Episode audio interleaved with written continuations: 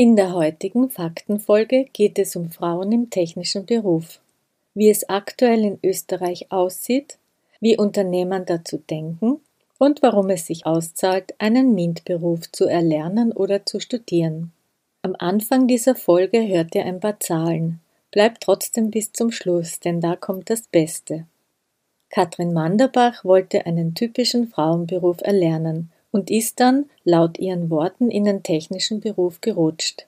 1994, als Katrin ihre Lehre als technische Zeichnerin begonnen hat, waren Frauen in technischen Berufen ziemlich alleine.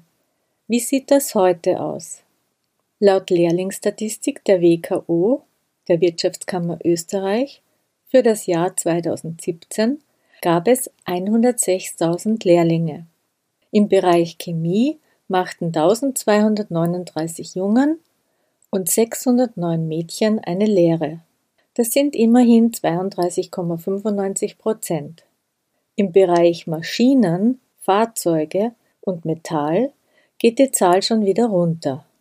22.219 Jungen machten eine Lehre, aber nur 1714 Mädchen. Der Anteil betrug hier somit 7,17 Prozent. In der Elektrotechnik sinkt der Anteil nochmals auf 5,24 Prozent. Wieso ist das so? Die Entscheidung für die Berufswahl hängt von mehreren Faktoren ab.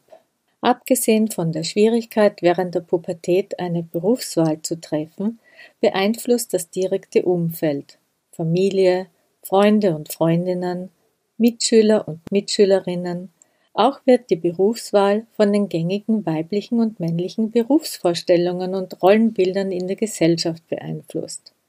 Die Werbung und soziale Netzwerke prägen und beeinflussen junge Menschen ebenfalls. In Medien gibt es kaum weibliche Vorbilder in technischen oder handwerklichen Berufen. In Film, Fernsehen, Zeitungen und Zeitschriften ist die geschlechterstereotype Darstellung von Frauen und Männern allgegenwärtig. Auch im akademischen Bereich sieht es nicht viel anders aus. Es gibt immer noch einen geringen Anteil von Studentinnen in technischen Fächern.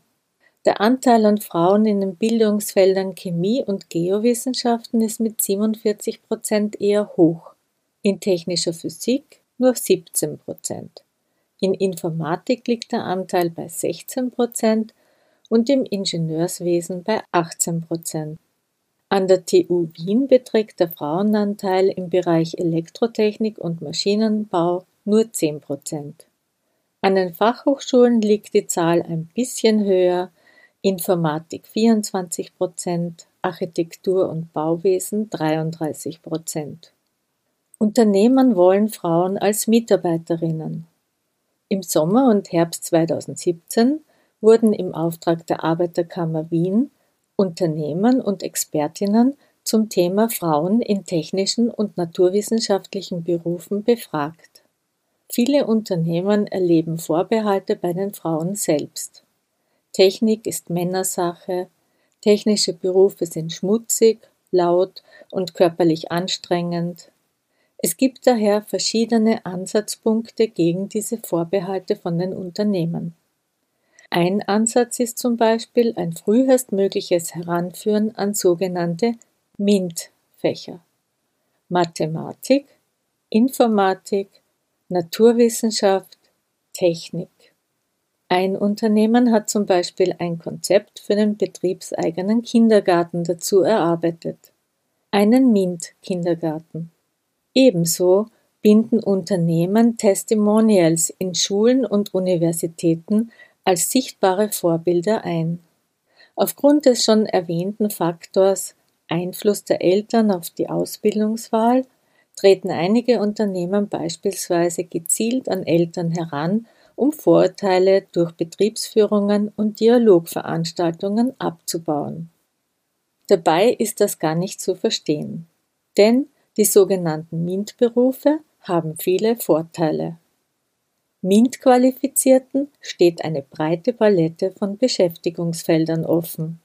In der Industrie, in der Fertigung, im Marketing, Tätigkeiten im Dienstleistungsbereich oder in der Forschung und Verwaltung des öffentlichen Bereichs.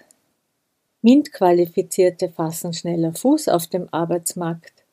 Das haben wir auch von Katrin Manderbach gehört. Zwei Drittel der Hochschulgraduierten des technischen Bereichs finden innerhalb von drei Monaten nach Studienabschluss einen qualifizierten Arbeitsplatz. MINT-Qualifizierte haben beste Einkommenschancen. Die Jahresgehälter brutto mit einem Uni-Technikmaster liegen bei 35.000 bis 40.000 Euro.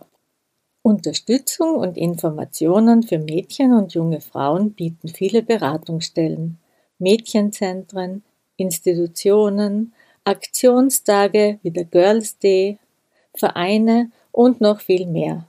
Die Infos dazu findet ihr in den Show Notes zur Folge. Das war die Facts-Folge von Frauenstimmen, der Interview-Podcast mit Anita Peach. Danke, dass ihr zugehört habt. Bis zum nächsten Mal.